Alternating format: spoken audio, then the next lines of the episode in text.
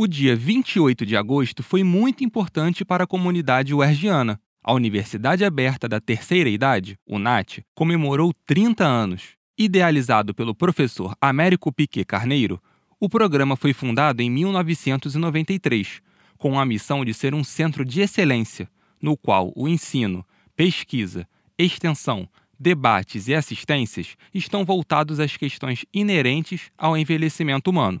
Às vésperas de seu trigésimo aniversário, no dia 21 de julho, o Conselho Universitário aprovou, por unanimidade, a transformação da UNAT em Núcleo de Envelhecimento Humano, NEH.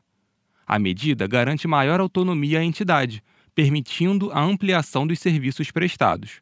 O diretor da UNAT, Renato Veras, fala sobre a importância do projeto. A grande característica desse projeto é ser muito ousado. Aquela ideia do velhinho, não sei o quê, no cantinho, a gente faz exatamente o contrário.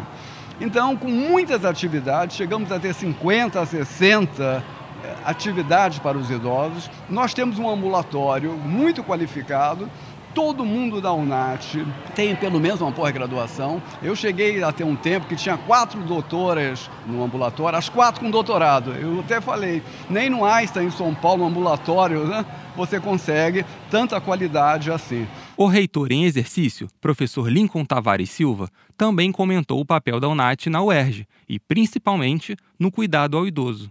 A UERJ foi pioneira em cotas, pioneira recebendo alunos trabalhadores, também foi pioneira nesse trabalho com adultos idosos, inserindo-os no campo de conhecimento, nas atividades de extensão, na ciência, na tecnologia, na assistência. E a UNAT, desde a sua criação, tem ampliado não só o campo da cultura, mas eu diria que a perenidade, a longevidade da vida da população é, do estado do Rio de Janeiro e, por que não, do Brasil. Os desafios psicológicos da velhice são constantes e a UNAT se mostra um local seguro e capaz de auxiliar idosos a lidar com essas dificuldades.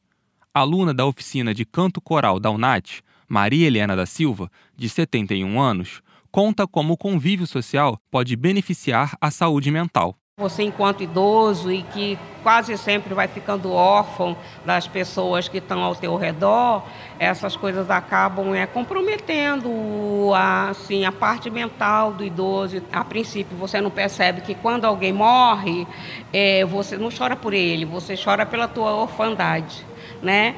E quando você participa de um grupo, principalmente um grupo cantante, você esquece um pouco, né, dessas perdas, dessa coisa que é, que mexe muito, que tira o tapete debaixo do pé da gente. Desde 1993, a Universidade Aberta da Terceira Idade transforma e melhora vidas, traz alegria, amizade e propósito para o cotidiano de seus alunos. Parabéns a todos que fazem parte desse núcleo de excelência. Parabéns, UNAT, que venham mais 30 anos. Com colaboração de Guilherme Rezende, do Rio de Janeiro para a Rádio UERJ, Eduardo de Souza.